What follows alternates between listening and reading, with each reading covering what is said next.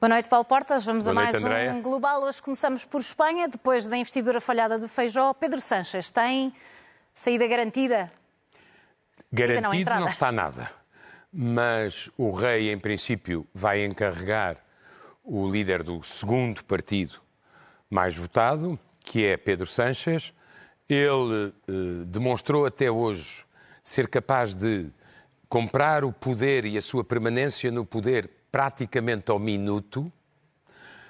Ahm, tem uma eh, enorme dificuldade pela frente, que é ahm, uma coligação eh, absolutamente contraditória ou com a Constituição de Espanha ou com a opinião dos próprios socialistas. Eu acho que Feijó eh, perdeu a investidura, como era previsível, terá feito o melhor discurso da sua vida, Uh, mas como dizia o Bel País, a sua hora não é agora, apesar de ter ganho, será daqui a uns tempos. Uh, mas uh, a verdade é que Sánchez, hoje, quando abria os jornais espanhóis, repararia que quase metade do eleitorado do Partido Socialista é contra cedências a Puigdemont em particular e aos separatistas catalães em geral. O que é que eles querem? Duas coisas. A amnistia, que tem o problema de eles quererem repetir o facto que levou ao delito, uh, e tem, sobretudo, uh, o facto de os catalães exigirem, com uma votação no Parlamento da Catalunha esta semana, que nos próximos quatro anos aconteça um referendo que a Constituição Espanhola não permite. Uhum.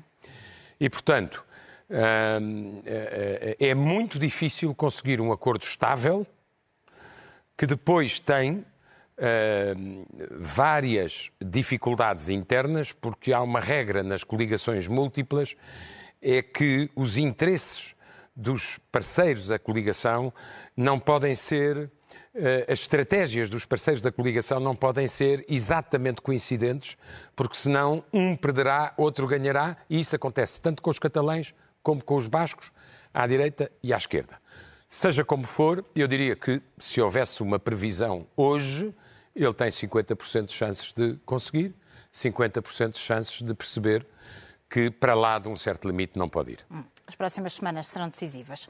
No nosso próximo tema, vemos Meloni e Macron juntos num desafio, juntos no déficit e depois num desafio às metas impostas pela União Europeia. É muito interessante porque Macron e Meloni não têm boas relações, como toda a gente sabe, mas juntaram-se numa iniciativa que não é conjunta, mas é paralela, ou seja, entregaram a Bruxelas as projeções para 2024 e, surpreendentemente ou não, ambos acabam a romper os déficits e a fazer muito pouco esforço para reduzir a dívida. E a França é hoje uma dívida uh, das mais pesadas da União Europeia e a Itália é a segunda mais pesada da União Europeia. E, portanto, decidem uh, uh, gastar mais e não reduzir a dívida. E isso coloca um problema ao, à vigilância, hoje mais temperada do que há uns anos atrás, mas que em todo caso existe, da União Europeia. Não deixa de ser interessante. Macron está aparentemente exangue depois de tudo o que aconteceu, já não consegue tomar iniciativas mais reformadoras. Não deixa de ser interessante que Meloni, que está há muito pouco tempo, no, no quando a economia começa a não correr bem, uh, volte para a sua zona de conforto, que é gasta-se, gasta-se, e o problema do déficit, outros que tratem. Falamos de uma inflação, eh, falamos de um abrandamento na inflação, mas eh, os números da União Europeia, vimos esta semana também Portugal baixou, mas aqui é importante perceber se dá direito à tal pausa nos juros ou não. Talvez dê, vamos ver. A notícia sobre a inflação na zona euro, os dados saíram sexta-feira, é em si mesma boa. É preciso sempre explicar aos nossos telespectadores, quando se diz que a inflação baixou, não quer dizer que os preços baixaram quer dizer que subiram menos, porque é a comparação com o que acontecia há um ano. Mas a verdade é que em agosto a inflação ainda estava em 5,2 e desceu quase um ponto em setembro. Também começaram a, ver a verificar-se os sinais de que a, a, a, a, política de juros do Banco Central Europeu, que é praticamente inevitável, tem um impacto e um efeito sobre o crescimento económico, ou seja, abranda o crescimento económico.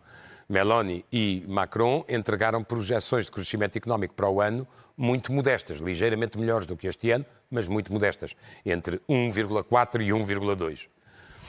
Veremos, pode, pode, pode dar alento à parte do Conselho do Banco Central Europeu que acha que se deve fazer uma pausa.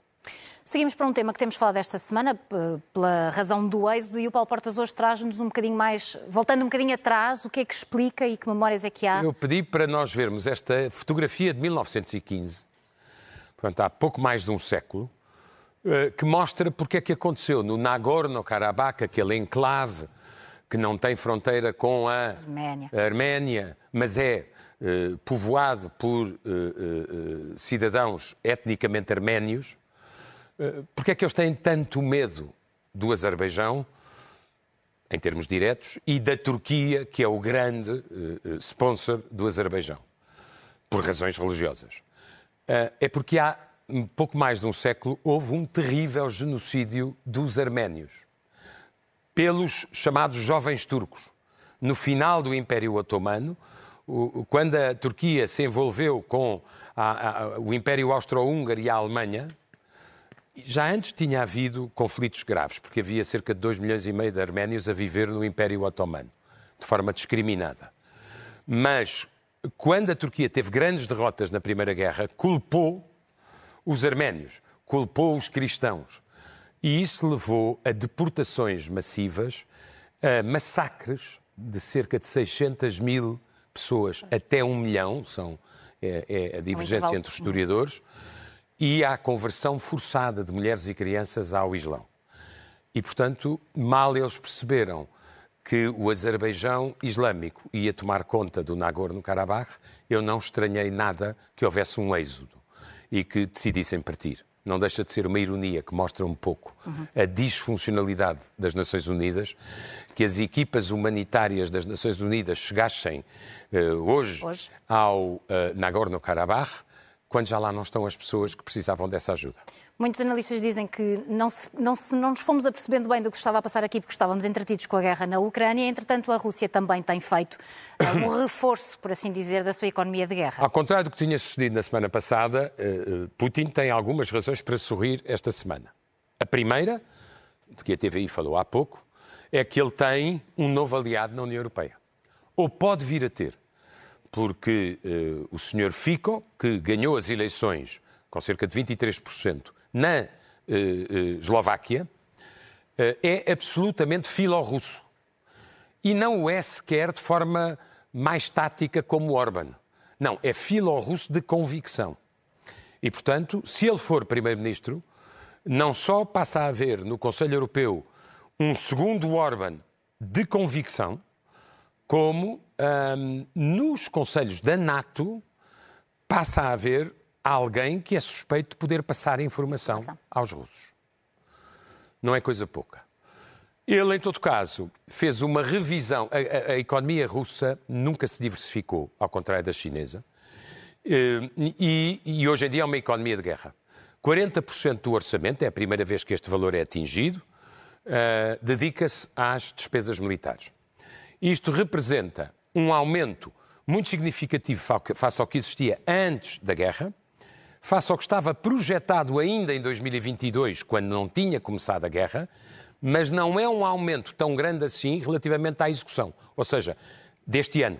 Ou seja, a Rússia já está a gastar muitíssimo do ponto de vista militar. Cerca de 10% do produto. Isto é também um sinal para o Ocidente da tal, eh, eh, de que ele está preparado para a tal guerra longa. Qual é a arma secreta, que não é nada secreta, de Putin? O cansaço dos europeus e o cansaço dos americanos. O que aconteceu na Eslováquia é o que Putin espera ter a sorte de poder ver nos Estados Unidos da América no próximo ano. Falou em guerra longa, falou no cansaço, cansaço dos Não americanos. esquecer, deixe-me só dizer isto para as pessoas que estão tentadas pelo cansaço. Se ele vencer na Ucrânia, não para na Ucrânia e a próxima fronteira é com a União Europeia e com a NATO. Falava na tal guerra longa, no tal cansaço, nos Estados Unidos esse cansaço também se sente, mas se calhar noutra perspectiva Não, o elefante na sala era. Donald Trump, porque Donald Trump tentou forçar o Partido Republicano a não fazer nenhum acordo com eh, o governo e deixar eh, eh, os Estados Unidos com o chamado shutdown, ou seja, o governo que fecha. Fechado. Não é no sentido político, o governo continua lá, é no sentido administrativo. Muitos dos serviços, tirando alguns essenciais como saúde, controle aéreo, eh, eh, eh, fecham rigorosamente ou adiam muito as suas decisões. Eh, Isso custaria à América qualquer coisa como 0,2% do PIB por semana. Seria a 14 vez que havia um fecho do governo eh, desde os anos 80. Isso foi evitado à última da hora porque os radicais trampistas votaram contra, uma parte do Partido Republicano e outra parte eh, larga do Partido Democrata arranjaram um acordo de 45 dias para haver dinheiro na caixa nos próximos 45 dias. Não quer dizer que não tenhamos um problema outra vez. O que é extraordinário é que para que isto fosse possível, Uh, para já ficou de fora destas leis orçamentais suplementares o apoio à Ucrânia, que para Biden é determinante. Biden, esta semana também foi notícia numa perspectiva que não estamos habituados eh, a ver. Foram os dois. E Foi Biden? Biden, Sim. e Trump, na certeza de que Biden é Presidente da República. E não é muito habitual um Presidente da República de megafone na mão uh, a falar aos grevistas. No dia seguinte foi lá Trump fazer o mesmo. Um, Porquê é que isto é relevante? Porque uh, Biden é um democrata clássico de centro-esquerda e sempre teve o apoio dos sindicatos americanos, que são sindicatos que não usam muito o direito à greve, mas que têm grande poder económico para aguentar os seus sindicalizados uh, e são muito especialistas em negociações duras com as entidades patronais. Sempre apoiaram Biden. E Biden tem nos automóveis um crédito. É que foi ele que deu o cheque dos 7.500 dólares a cada americano que comprasse um carro elétrico para cumprir os acordos de Paris e ter menos emissões. Ah, o que é que quer Trump? O que Trump foi dizer aos eh, funcionários das, das grandes companhias de automóveis eh, eh, americanas, como a Chrysler ou a Ford, é eh, eu sou o único que vos garanto que vou acabar com o carro elétrico. É para as pessoas terem bem a noção do que nos espera se. E, portanto, ele acha que os combustíveis fósseis não fazem mal nenhum. Ahm, e, ah, em todo caso, é muito interessante. Ah, ah, É um pouco bizarro ver um Presidente da República com o megafone, porque um dia estas greves podem virar-se contra ele. Ele. Seja como for, é uma velha tradição a ligação ah, do Partido Democrata aos sindicatos americanos, que são bastante diferentes dos europeus. Falamos de uma outra greve nos Estados Unidos. Quem ganhou esta greve, Paulo? Eu acho que provisoriamente perdeu a inteligência artificial. Há duas greves em Hollywood e nós vamos ressentir-nos um bocadinho porque vamos ver menos séries e menos filmes durante uns meses. A greve durou 148 dias. Ah, a greve dos guionistas, argumentistas e, portanto, autores e a greve dos atores. A segunda ainda não terminou, mas os atores apoiaram os autores, o que reforçou muito a capacidade deles. A verdade é que, como sempre nos Estados Unidos, o que os, ator, o que os autores queriam ficou a meio caminho daquilo que conseguiram, do ponto de vista monetário. A entidade patronal queria dar uns dividendos de 83 milhões de dólares. Os, eh, eh, eh, os autores queriam cerca de 420 milhões, ficou em 200 e poucos milhões, ficou a meio caminho. Mas o que é relevante nesta greve é que foi a primeira greve dirigida contra a inteligência artificial. Em todos os setores que envolvem criação, direitos de autor, uh, uh, propriedade É intelectual, uh, a questão da inteligência artificial é controversa e é complexa. O que é que eles conseguiram? Conseguiram que a indústria se comprometesse a que a inteligência artificial não pode fazer o guião, não pode reescrever o guião. Tem de avisar os autores quando está a pedir coisas à inteligência artificial. E eles terão a última palavra sobre se essas coisas são aceitáveis ou até solicitáveis pelos próprios autores. E, portanto, nesse sentido, o tempo dirá como é que isto corre, há uma, uma, um primeiro sinal de reação humana quanto à substituição uh, em determinadas áreas profissionais pela inteligência artificial. Todas as semanas falamos sobre a China. Que sinais há de melhoria? Pela primeira vez em quatro meses, dois leves sinais de alguma melhoria económica. Uh, as vendas a retalho subiram 4,6 e a produção industrial melhorou 4,5. Uh, devo dizer que, como há um, um problema que vem desde a adesão da China à OMC, devia ter sido tratado nessa altura com a, a transparência estatística, no caso da China, por exemplo, como é que se chegou à conclusão que o retalho tinha aumentado? Pelas imagens de satélite dos parkings automóveis nos centros comerciais, com uma subida significativa. Onde é que as notícias não foram boas?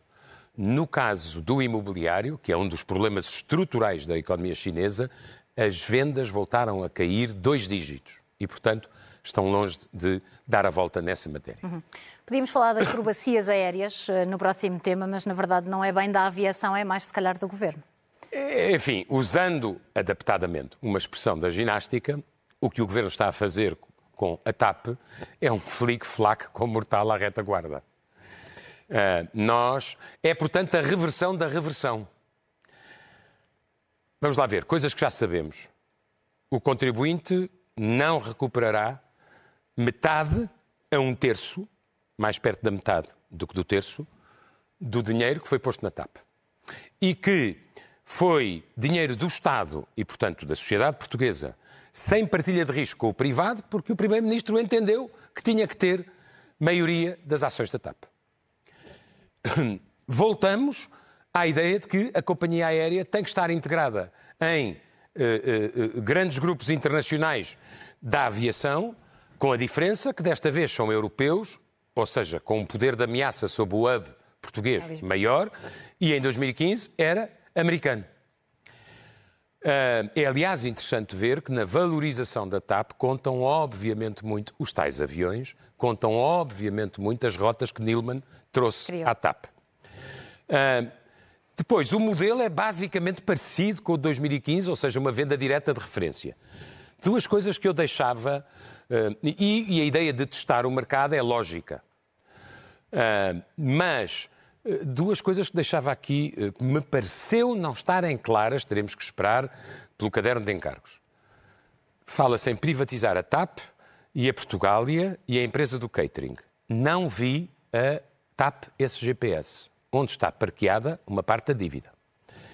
E a segunda, o Primeiro-Ministro tinha dito sempre para a geringonça que não havia nenhuma relação entre a reestruturação eh, combinada com a Comissão Europeia e uma privatização. Agora diz que as coisas estão ligadas, mas já não há geringonça. Último ponto. Em 2015 foi privatizado dois terços da TAP. O Primeiro-Ministro admitir até 100%. Até 100%. Eu tomaria a iniciativa de dizer enganei-me. Passamos ao caso da, um dos casos da semana, diria assim, mas, mas de facto tal foi eh, o impacto que teve. Foi aqui imagem, na casa. Exatamente. A imagem relembra o que aconteceu ao Ministro do Ambiente, que foi atacado entre aspas. Sobre este caso, Paulo Porta. Não foi entre aspas, foi sem aspas. Atacado, não é? Foi, foi atingido com ovos com tinta verde. Pronto, atacado. Eu, Andreia, eu vou, uh, vou ir contra a corrente. Eu acho eh, pouco, uh, é, um, é um fraco serviço à sociedade uh, desvalorizar o que aconteceu, fazer de conta que não aconteceu nada, ou até praticar aquilo que a gente podia chamar uma indulgência plenária contra um ato de pré-violência, que um dia, se se repetir, pode tornar-se um ato violento. Isto, na história revolucionária, costuma chamar-se ação direta, primeiro pacífica, depois coagindo e depois termina por ser violenta. E, portanto, eu, a primeira coisa que gostava de dizer eh, sobre esse assunto é que aquilo que as chamadas ativistas fizeram é um crime. É um crime, basta ler o artigo 333 do Código Penal. Eu uh, uh, sempre, em matéria de direito, gosto de ouvir opiniões de quem sabe mais do que eu, de quem sabe muito no caso de direito penal. Foi o que fiz, por várias fontes, e ninguém tem grandes dúvidas de que se aplica este artigo. Quem, por meio de violência ou de ameaça, constranger ou impedir o livre exercício de funções de membros de órgãos de soberania ou ministros da República, cometeu um crime punível entre 1 a 8 anos. E, portanto, eu não acho que a lei, cumprir a lei seja uma faculdade, é uma obrigação. E não há critérios politicamente corretos para a conveniência da lei, porque senão desentendemos-nos todos. Gostava que as pessoas que fizeram isto pensassem nos anos que levou em Portugal para haver liberdade de expressão e depois para a proteger do PREC. A liberdade de expressão implica respeitar as pessoas que não pensam como nós. Terceiro e último ponto. Faz-me muita impressão que o protesto se faça contra um ministro europeu e não se faça contra a China ou contra a Índia ou contra os Estados Unidos. Elas provavelmente não sabem que a União Europeia está largamente à frente em matéria de eh, eh, hum, transição energética e que isso é um esforço que todas as sociedades europeias estão a fazer. Hoje em dia, só para lhe dar um dado, a, a, a, União Europeia vai ter neutralidade carbónica muito provavelmente à volta de 2040. Os Estados Unidos 2050, a China 2060. Então, e atiram-se as pedras a quem está a fazer mais? Hoje entrou em vigor a taxa de carbono da União Europeia para os produtos que vêm de fora da União e que trazem e que são, e, e, que são portadores de muitas emissões. E, portanto, porque a gente não pode pedir aos nossos empresários que cumpram a transição e depois importar produtos mais baratos que não cumprem a transição energética. Isso entrou hoje em vigor em toda a União Europeia para fora. E só para lhe dar um último exemplo, hoje em dia, hoje, em 2023, a eletricidade gerada na União Europeia já é maioritariamente renovável. Uhum. Paulo Portas, vamos ter de deixar a Argentina para a próxima semana, mas porque nas nossas notas finais há Sim, aqui imensas sugestões para uma semana que tem um feriado, portanto eu acho que devíamos de facto é verdade. sugerir Primeiro, eu sou absolutamente fã de Joana Vasconcelos, sempre fui, acho-a uma das mais extraordinárias artistas modernas portuguesas e recomendo vivamente a exposição de muitas obras antigas, recentes, umas que já foram vistas, outras que nunca foram vistas em Portugal, no MAT, uh, uh, até 31 de março, mas já abriu, recomendo Exatamente, vivamente. 31 de março. É uma das mais internacionais das nossas artistas e tem muito mérito nisso. Uhum. No MAT também, Cesarini. É, no MAT também e na Fundação EDP segue-se uma outra exposição que é uma justíssima homenagem aos 100 anos de Cesarini. Chama-se O Castelo Surrealista, para quem conheça a biografia dele. É uma exposição sobre Começa, creio eu, agora. Esta, a 5 do 10, a 5 de 5 10 no feriado. Um, e é uma exposição sobre todas as influências que ele, como pintor, ele, como poeta, eh, eh, teve e quis ter. Eh, ele era genialmente disruptivo, muitíssimo corajoso antes e depois do 25 de Abril e era surpreendente. E, para além de mais, tinha um humor uhum. uh, tremendo. E, portanto, recomendo. A, a, a, não é muito longe, Uh, o sítio da exposição, mas tanto Joana Vasconcelos como Mário Cesarini. Paulo Portas, um minuto, um filme e um livro, muito rapidamente. O, filme, filme, fui vê-lo esta semana na antestreia, gostei imenso. Quem é que faz de Golda Meir? Ellen Mirren. E Ellen Mirren é um. Eh, a caracterização dela é absolutamente Incrível. extraordinária.